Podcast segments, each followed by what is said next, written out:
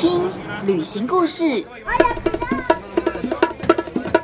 离开原本的生活思维，找到自己的生活滋味。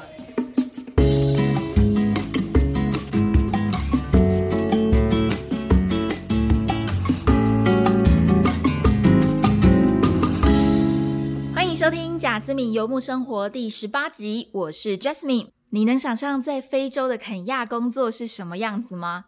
是每天起床就可以看到斑马、狮子跟老虎吗？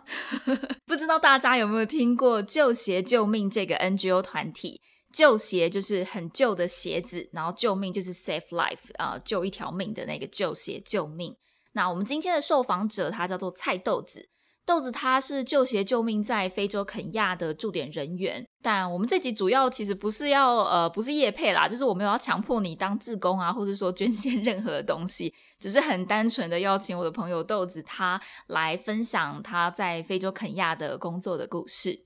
Jasmine 在 Instagram 上面有先做一个简单的调查，就是问大家有没有听过救鞋救命这个团体。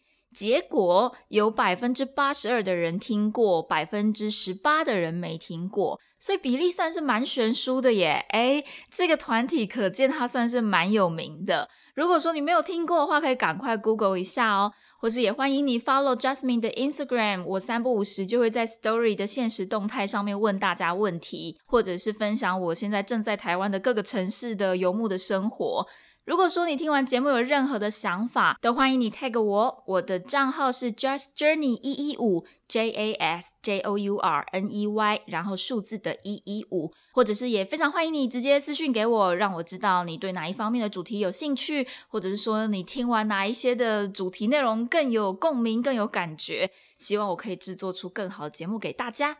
那其实这个小民调它真实的票数不多啦，是三十一票比七票，我觉得。呃，虽然说不是很多，但是以这个数据来看，其实他们的宣传，就是救鞋救命的宣传，真的是做得很好。诶我也有把这个结果传给受访者，就是豆子，然后他觉得很开心，然后也很意外，想说，哎，原来 大家这么有爱心，大家都这么有概念。毕竟我觉得，嗯，我们这些 focus 在某一些自己非常有热情的事情的人。可能会花大部分的时间在这件事情上面，但是我们不一定有非常足够的时间来做好行销的部分。接下来要回复听众的留言啊，可是，嗯嗯，就是我们今天在 Apple Podcast 上面没有新留言。好啦，其实是 Jasmine 的错，因为我太久没有更新了，我对不起大家。我在剪那个采访的 podcast 的时候，每次都会剪超级久，然后默默的一个礼拜又过去了。不希望大家不要忘记我。如果说你喜欢这个节目的话，非常欢迎你到 Apple Podcast 上面帮我打新评分。听说如果有很多人在 Apple Podcast 上面留言的话，那也许他的演算法会把我们的节目推的比较前面，就可以让更多人听到这个节目。欢迎你。如果有任何关于旅行、关于华语老师、关于墨西哥、关于怎么经营 podcast 或是什么任何的问题都可以啊，有任何的想法，就算只是一句好听诶，或是喜欢这些，对我来说都是最大的鼓励。可是没关系，那我们来念一则听众的私讯问题好了。Jasmine 有先问他，经过他同意才可以把这个问题念出来啊。他问我的是说，如果想要在线上教中文，要在哪里找学生才好呢？这个问题非常的好，也非常的实际。Jasmine 现在主要是在 iTalki 上面教中文，但是我听说 iTalki 因为疫情的关系，所以有点爆量，就是老师太多老师上去申请，所以他们目前已经关闭了线上中文老师的申请。但是如果你会其他语言的话，还是可以去查查看 iTalki 有没有开放你会的那个语言的申请。至于其他的线上的网站，还包括有 Amazing Talker 或者是 Coffee Talk，还有一个是叫 Preply，这些平台都有提供老师跟学生上去学中文，还有学习各种语言，推荐给大家哦。另外一个方法是，大家其实可以在参加一些语言交换的活动的时候，或者是只是单纯的在网络上面加入一些 Facebook 的社团，然后在里面找到潜在的可能是你的学生，我觉得这也是一个蛮好的方法。那如果你是一个超级超级新手，可能没有完全没有任何的经验，但是也许你想要尝试看看华语教师这一块，Jasmine 现在目前正在规划一系列的，就是要如何成为线上华语老师的课程，希望。望可以帮助到那些跟我当初一样是很喜欢旅行，但是不太知道这条路到底该怎么走的人。那如果说你有兴趣的话，也欢迎你直接私讯我。当我的课程有最新的消息的时候，我会马上把第一手资讯 pass 给你。欢迎你私讯我哦。那我们现在就进入今天的访谈故事吧。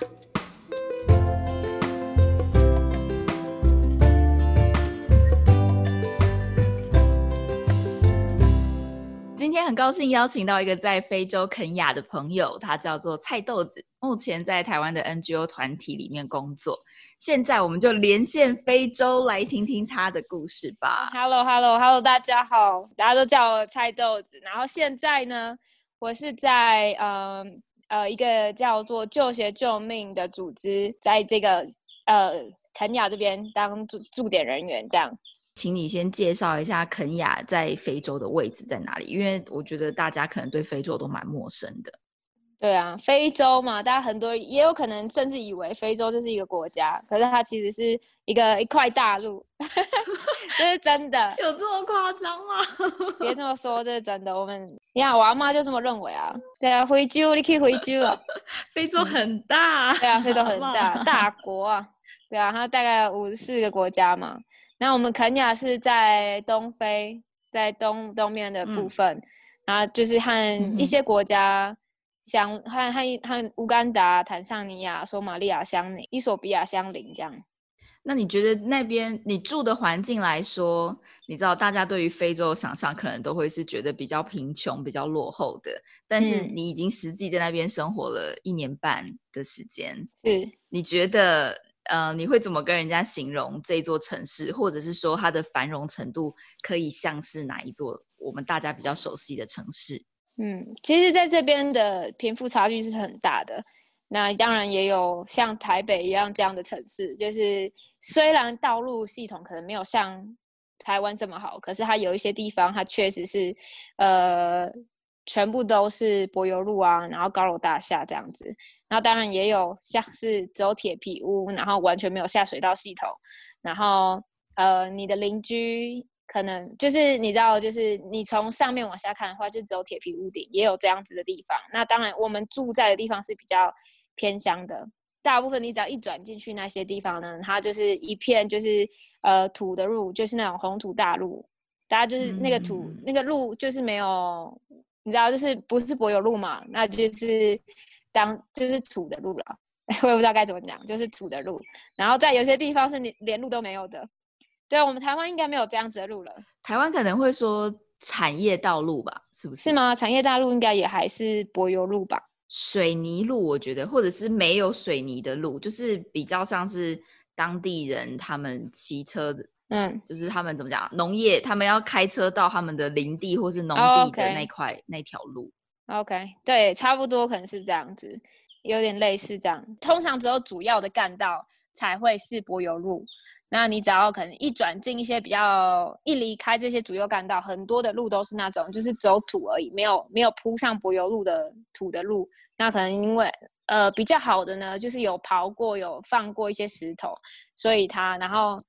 然后还有车子比较常经过，所以它是比较坚硬、坚硬的路段这样。但是呢，你再往更深入的地方去，很有很多地方是没有处理过的路，就是人啊走出来的路这样。所以就是只要一下雨，就会很泥泞。那有的时候有些地方，你可能车子就过不去。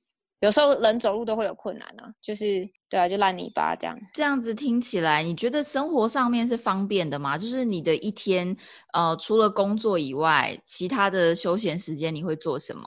这边的娱乐其实比较少的，就是不像我们在台湾有很多不一样、很多元的商店啊，嗯，或者是书局啊，或者是还有什么电影院啊。我们这个城市是没有电影院的，这边的电影院。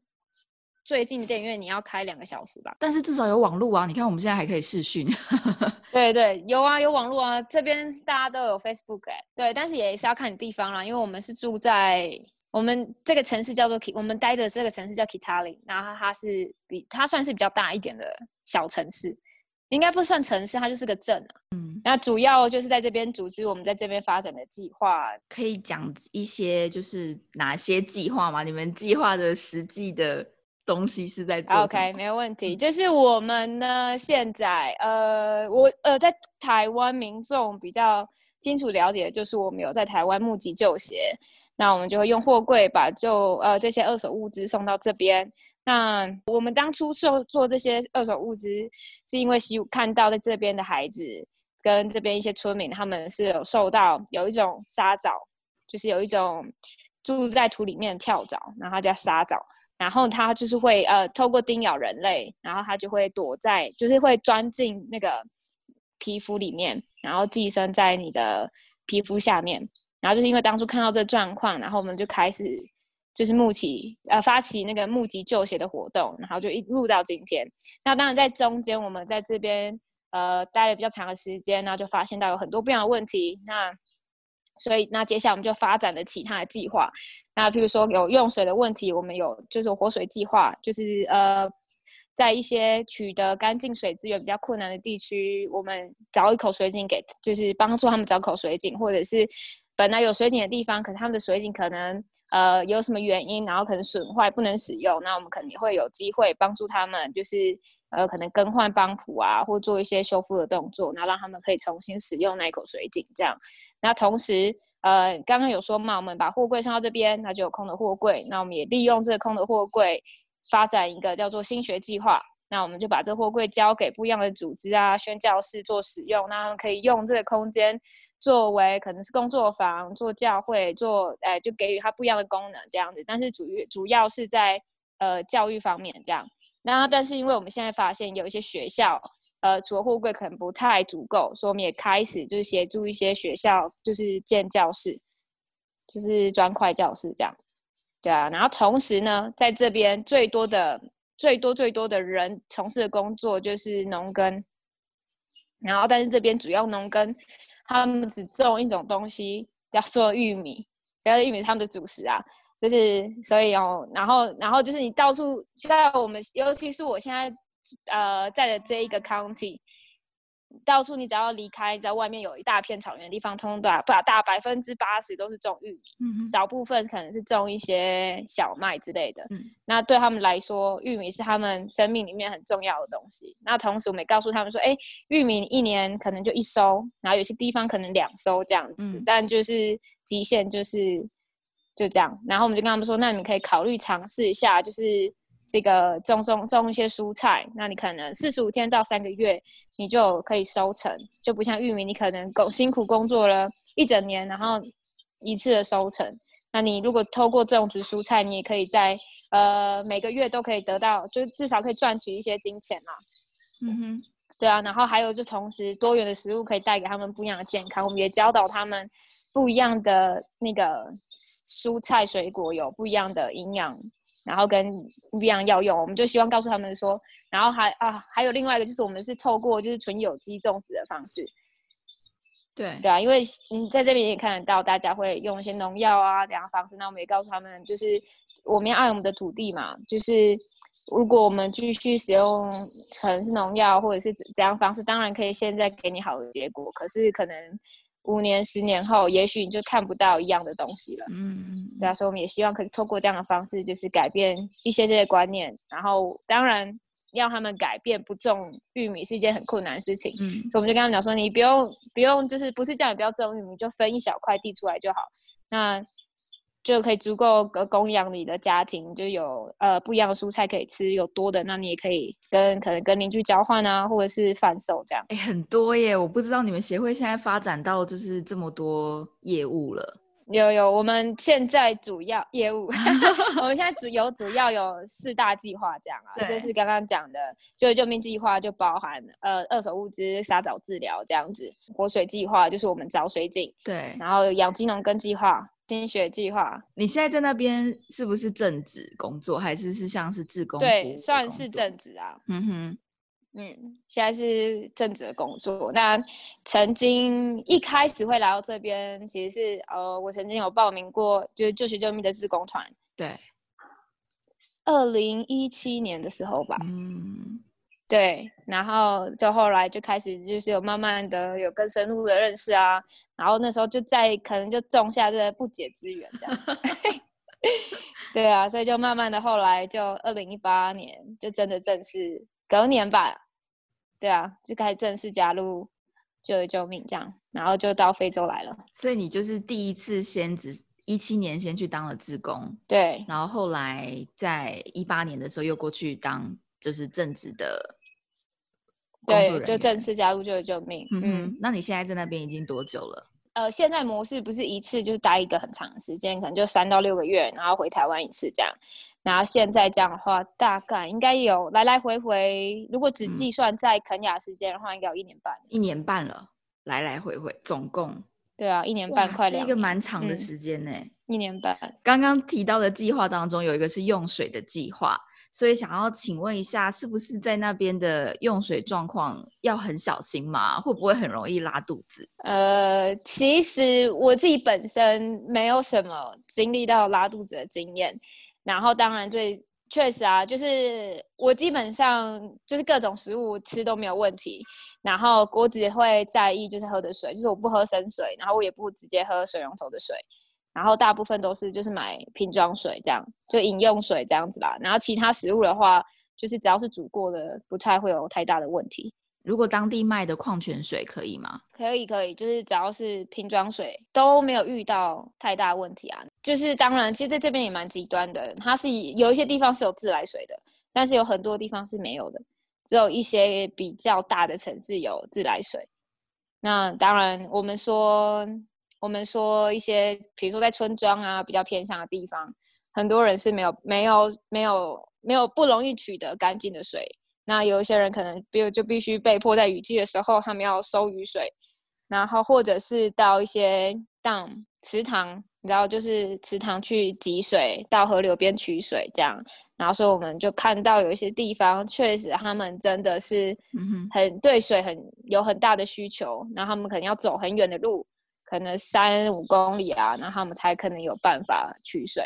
对，才能取到，就是然后可能要来回好几趟，才有办法取到足够一天生活的用水。这样，哇，所以用水计划算是在帮他们怎么讲拉管线吗？就是，嗯，活水计划我们主要是找水井，哈哈，就是在没有办法取得干净水资源的地区，帮他们找一口水井，然后让他们可以有安全的饮用水。对，我很好奇，像呃那边的工作人员，就是如果说我想要去非洲工作，我想要在救血救命里面工作的话，嗯、他的条件会有哪些？哇，这这有点困难哎、还是说是要看工作的职缺？也是也是要看工作的职缺啦。当然，我觉得其实我其实在我加入救救命之前，也没有谁盖过教室，谁凿过水井。对啊，这就是我的我的一个疑惑，想说，嗯，是我一定要就是建筑科系，或者是这要怎么说？当然，如果你有相关的经验，也许可以给我们很不一样的帮助。对啊，因为对毕竟如果如果你之前有做过类似的话，那当嗯然、对啊。但是因为我们还是会希望，就是现在透过当地的方式啊，因为呃，如果你知道你我们当然外国人做事有外国人的方法，那在我们国家建筑也有建筑的方法。那但是其实我们在这边有很多东西，就是真的是纯手工哎、我们建的教室是纯手工打造。什么叫做纯手工打造？OK，就是盖房子嘛，你就会需要水泥。然后在这边不像台湾会有，你可以有预拌水泥的机器，有各种仪器，但或者是大型机具，所以大部分都还是靠人工。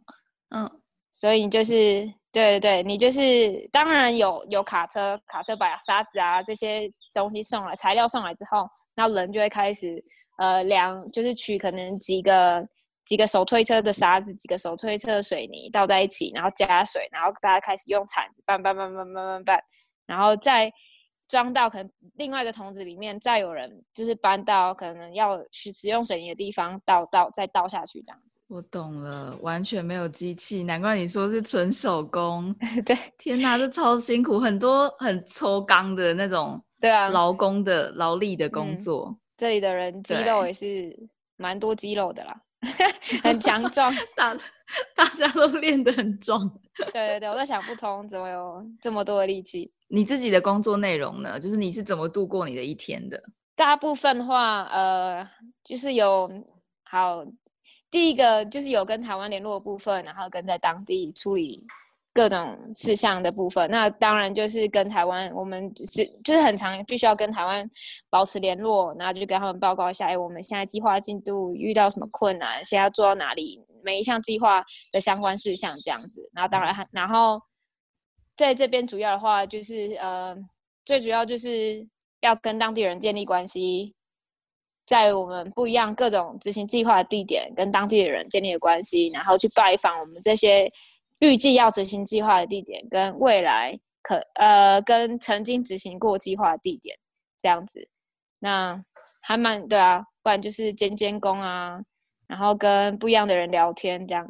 对，听起来你的工作很多是在沟通，哎，对啊，其实是蛮多的啦。对对啊，那当然有很多事情我们不了解，所以就是必须要。有很多的谈论，我觉得建立关系是蛮重要的啦。那语言的部分怎么办？嗯，就是肯亚那边说的语言，语言大部分，大部分的，我们都还是讲英用，主要是用英文沟通。那我们有当地的伙伴跟我们就是相处比较久的，那他们也会协助我们一些比较需要确认的事情，我觉得可能请他们用当地的官方语言。就是斯瓦希里，斯瓦希里，斯瓦希里语，对啊，那这个语言其实是蛮新的语言，那就是当初，呃，其实融这个语言里面融合很多不一样国家的语，就是有一些阿拉伯语，有一些，有一些，我觉得就是因为当初很多国家都在这里殖民嘛，那当然那个时候有很多不一样的，呃，在非洲里面，不管是哪个国家，他们都有很多不一样的族。不一样的部落，那当所以后来就有了出现这样的语言，就有点像我们现在中文啊，就是台湾也是有客家人啊、闽南人啊不一样的族群，然后最后我们用中文当成我们可以彼此沟通的语言。对你，那你会说这个当地的语言吗？我们会讲一点点呢，比如说你好怎么说？哦，你好有上百种说法，哎，他们就是有不一样的方式可以说你好。那大家最常听的、听到的，有可能是 jumbo，jumbo，对，jumbo。那你回应也就是说 jumbo。然后我们在我这个地区，大家比较常讲，可能就会讲 habari，habari，对啊，habari。然后就回，对啊，对，然后但是回应就不太一样，回应就会说母猪里就是我很好的意思。嗯，所以你是到当到那边以后才就是才开始学，算是环境当中学一点学一点这样子。嗯，哇，对啊，有一些内容我可能听不太懂，呃，我可能不会回应，可是可以听得懂大概他们在讲什么。嗯，一天大概工作也是八个小时吗？呃，有的时候实在是有点难讲哎，因为有时候我们可能去一些地方，交通上就比较远了，那当然往返就会花比较多的时间。嗯哼，然后回到家的时候要整理一些文件啊，准备一些可能明天要做的事情，或是要呃回复台湾的报告，或者是跟其他组织合作，我们有时候需要整理一些可能进度报告啊，或者什么这类的东西啊。嗯嗯嗯，然后跟一些对啊，跟不同的人联络。对。了解，所以是蛮不一定的啦。那休闲活动的话，可能就是 去别人家吃晚餐这样。哦，听起来很棒哎！所以那边的食物算是你刚刚说是玉米对不对？对，就是他们的主食是一种叫做乌咖喱的东西。然后他们主要就是用玉米，然后磨成粉，嗯，然后加煮滚的热水之后，把水煮滚之后，把这个玉米粉。加到热水里面，然后不停的搅拌、搅拌、搅拌、搅拌，哈，有点像我们的花，诶，有人说花桂，但是我觉得其实比较像状元糕的样子。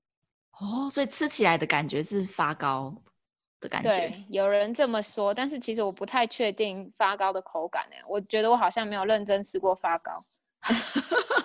我觉得发糕有一点像是介于面包跟蛋糕之间吧。对，但是没有那么松软。比较扎实，有点像压扁的面馒头。嗯，对，但是没有那么硬啊，它是蛮软的。对啊，然后你可以想象做出来的样子就是一个很大的白色的蛋糕，所以每天的主食是一个白色的蛋糕，这样子吗？对对对，只是对啊，可以这么说啦。是不是觉得很像想要吃吃看？对啊，很好奇。虽然说，我就是我待过墨嗯西哥以后，就其实大家都会说那个食物看起来很好吃，但我必须要老实说，并不是每个人都可以接受每天吃玉米饼的，所以对我，会很好奇。你是吃玉米饼，对啊对，taco 也是都是玉米做的。对啊，就是 taco 就是玉米饼啊，然后对啊，但真的是吃过以后就就是你就会知道台湾食物真的很 很好吃。对，其实其实我觉得亚洲的食物不广就是其实是很多元的。嗯，对，但是这边的话，你可能的做法就真的是只有一两种。呵呵，那这边也很除了对这边也是蛮妙的，比如说蔬菜，他们煮法我们都是切断然后炒嘛。嗯嗯嗯，那你看你是要，然后当然你有很多不一样的口味。嗯然后这边的话，通常都是把它切碎，嗯，很碎哦，有点像是我们做那个 沙拉，呃，我们有一种碎肉，有一道菜是有一个碎肉，然后我们会，然后旁边会有一些菜，然后切的很碎很碎，雪里红哦啊，哦哦，对对对对对，对，有点像那样，但是这里是每一道菜都是切成那样，哇，好多工哦，我只觉得嗯，很麻但他们切很快啊，就这样唰唰 对唰。对对对，然后我后来想想，其实也是蛮有道理的，因为他们大部分的人家其实都是用。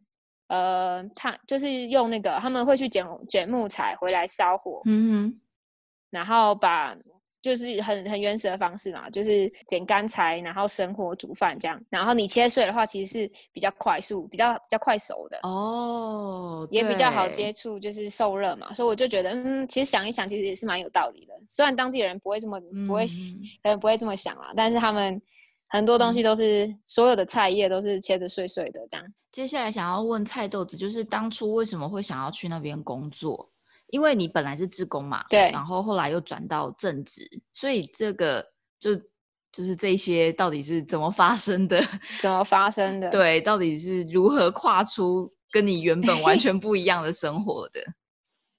对啊，确实就是当初其实也是蛮挣扎的，但是你嗯就会觉得，哎、好像心里深处有一有一种在有人在打鼓的那种感觉，就咚咚咚的，有没有？有没有？对啊，不知道大家有没有看过个电影叫做《野蛮游戏哦，有有有有哦，好》，久好久以前很像那种感 觉，就是当就是那个游戏藏在哪里的时候，他们不是大家就会听到那鼓声，然后心里有一种你知道那种震动的感觉。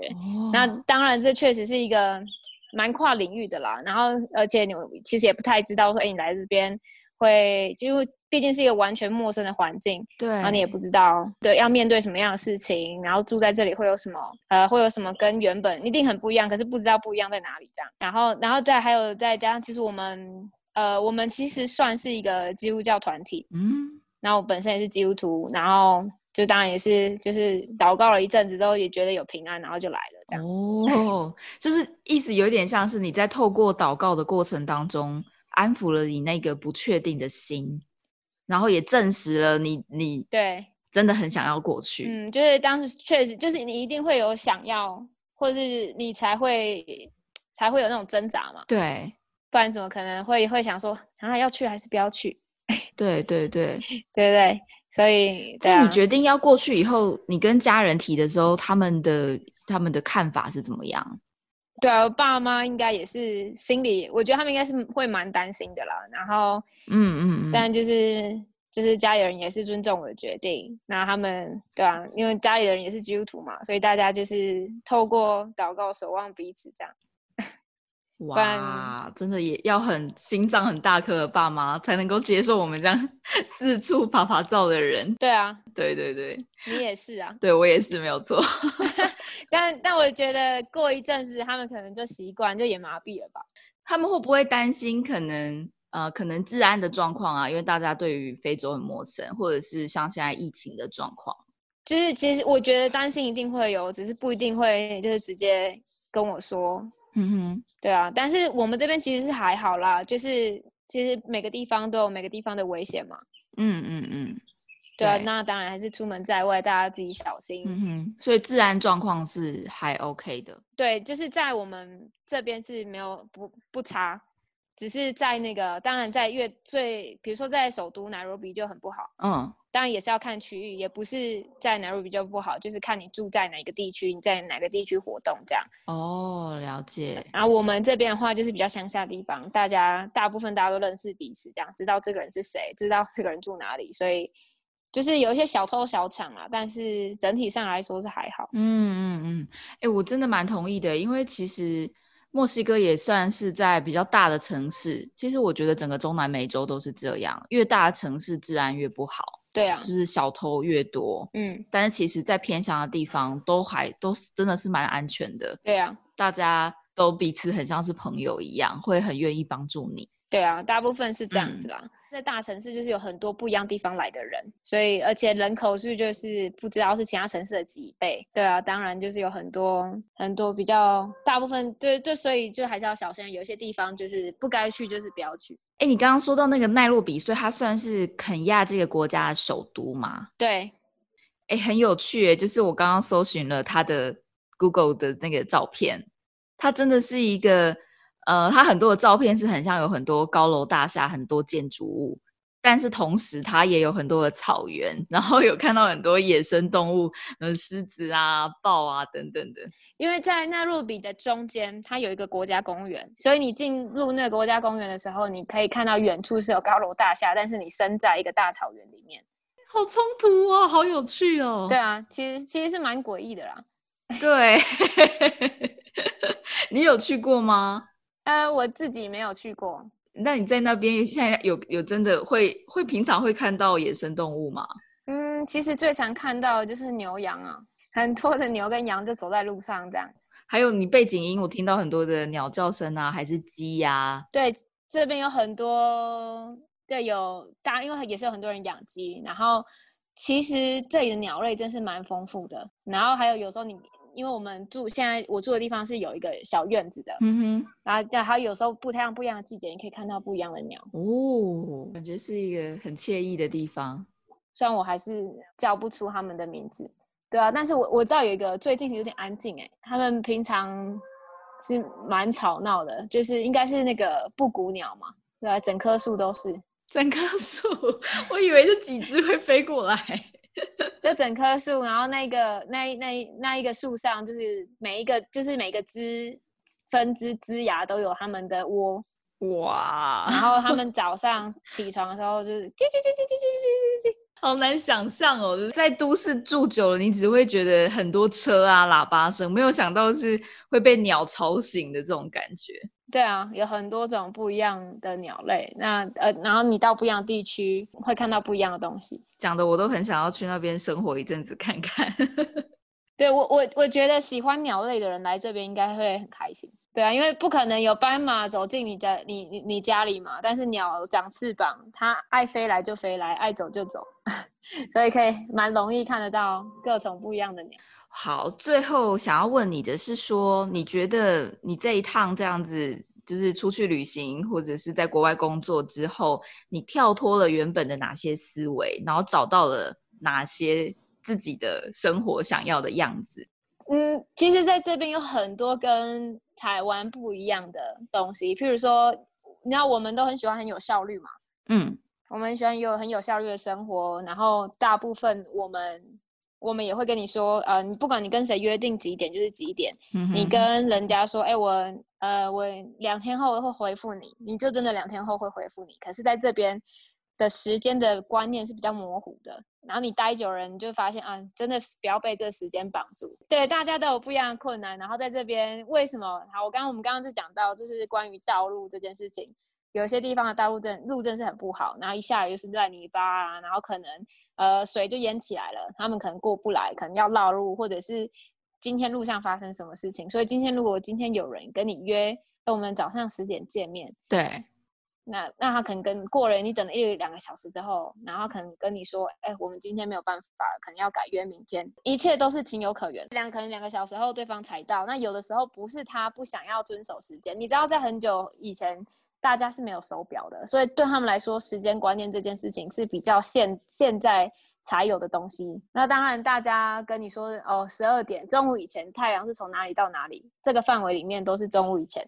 所以当然每个人 每个人的就是会有一点不太一样。那当然现在这样子的状况就比较好了，毕竟发展比较多了嘛，然后开始慢慢跟世界接轨啊，所以就是时间这件事情真的比较就是越来越好了。有点感觉像是在安排一件事情的时候，虽然说有既定的时间，但是如果没有按照计划去执行，也不用太在意，是这个样子吗？对，可以这样说，就是心脏要大颗一点。就是所以我们在刚来到这里的时候。你就会很不习惯，嗯，你就你会心理上，虽然你会觉得啊没关系，但你要说服自己要习惯这样的生活，但是真的有时候就没办法，因为我们自己也很长，就是跟人家可能有约，然后我们可能从偏就是我们呃一些村庄回来，结果就有人在砍树，然后树就倒在路上，然后那你也没办法，你也只能你也没有办法绕路了，嗯，前面后面都是车，那你也只能等他们把。树移开，就是你要砍一砍、切一切、移开，然后你才有办法过去这样。那或者是呢，你前面就有车子，就是陷在那个泥土里面掉卡啊，或者是就是很其实很常见啊，在台湾不太，你只会看到车子抛锚，你不会看到车轮被那个陷在泥土里。那你就只能等他们把车子救出来之后，你才可以离开。就有很多这种小小的事情，可是很花时间嘛。所以在这边，你跟人家说啊，你可能要再等我一个小时，一个小时过后你还没有到，大家都是能理解的。所以你觉得，因为这件事情让你整个人生的步调或是生活的步调都比较慢了吗？对啊，可以这样说啊，就是这是一个嘛，就是时间上面的掌控，就很多不是掌控在你的手里面的，有很多意外，有很多其他的因素。嗯，对啊，所以就变成没有那么的。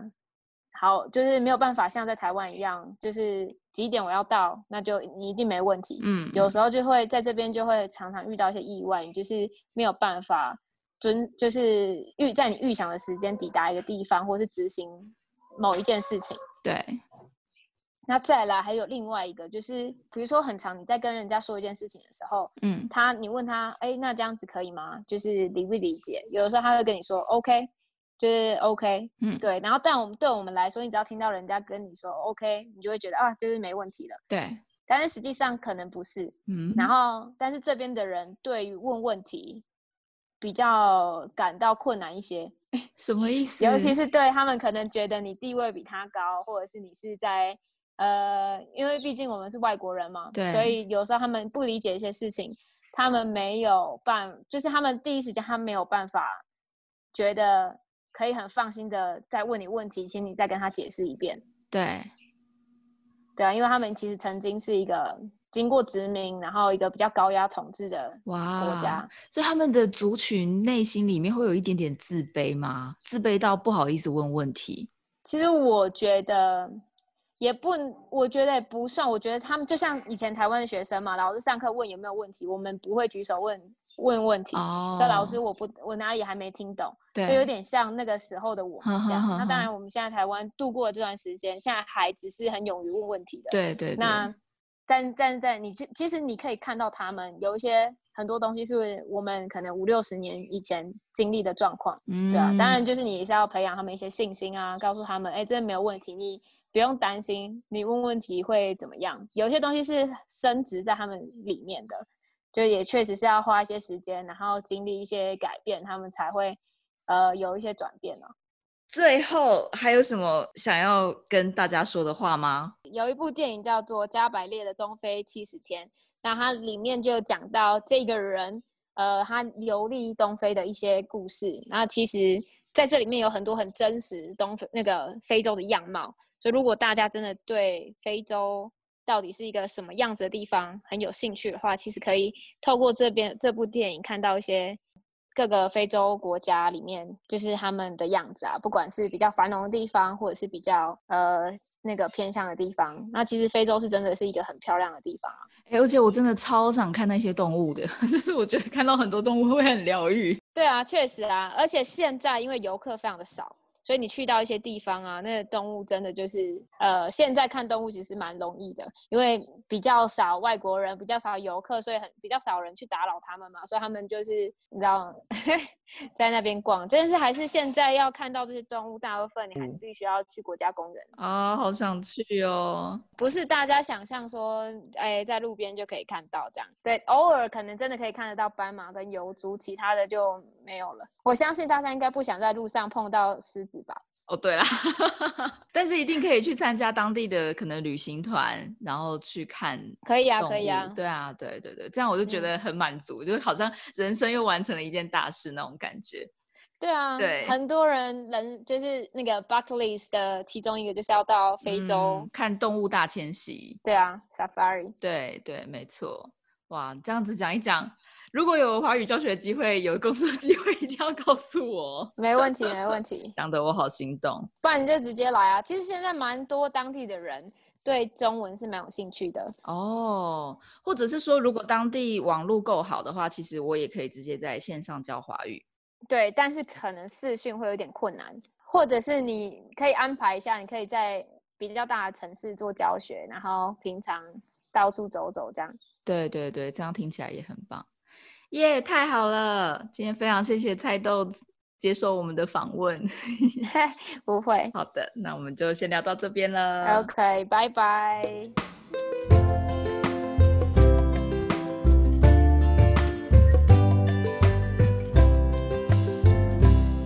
但菜豆子的故事，真的是让人觉得哦，好想要去肯亚哦，好想要完成那个 bucket list 动物大迁徙的那个那个栏位，把它打勾。但想一想，又会觉得说自己这样子是不是太肤浅了？人家豆子他是真的很有爱心，带着服务的热忱。虽然说人生地不熟的，还是就到了当地展开自己的故事，甚至还学会盖房子，学会一个我们从来没有听过的语言。旅行的方式有很多种，我觉得不管你是观光客，或是想到当地工作，到当地当志工。Jasmine 认为，只要是符合你所想要的，符合你脑袋中已经勾勒出的那个美丽的画面，那真的就赶快出发吧。虽然说我们生活在一个很热闹的城市当中，每天要烦恼的事情很多，想说哦，还有一些代办事项啊，然后太胖了要运动啊，然后要吃的健康啊，要回复什么讯息啊，等等的，根本就不会想到要腾出一点点的时间去勾勒一下自己想要的未来，或是想要的一个很短暂的，也许只是一个假期。也好的这种画面，真的非常建议大家现在可以暂时按下 podcast 的暂停键，没有关系，就给自己一分钟的时间与世隔绝，把眼睛闭上，然后你要很放下心，静下心来，去听、去看、去想自己想要的是什么。其实，当你眼睛闭上的时候，我觉得脑海中应该会慢慢有一个蓝图吧。赶快把那样的感觉，或是那幅画写下来、画下来，做任何一点点小改变，往这个方向前进。如果你愿意的话，也很欢迎你把你想到的这些画面啊私讯给我，告诉我，或者是 tag 我，跟 Jasmine 分享你内心的向往。我觉得我可以帮你集气，然后让你梦想成真。如果你想要继续听旅行的故事，欢迎在 Apple Podcast、Sound On 或是 Spotify、Google Podcast 等等平台订阅我的声音。如果你想要看到更多的墨西哥生活照，也欢迎 follow 我的 Facebook 或者是 Instagram。只要搜寻贾思敏游牧生活啊，就是贾是甲乙丙丁戊的贾，思敏是思考敏捷的思敏，就可以找到我喽。不知道你现在在哪里？很谢谢老天爷给我们这个缘分，让你听到了我的声音，也非常谢谢你花时间听完今天的节目。谢谢你的收听，Thank you, Glassias。我们下次见。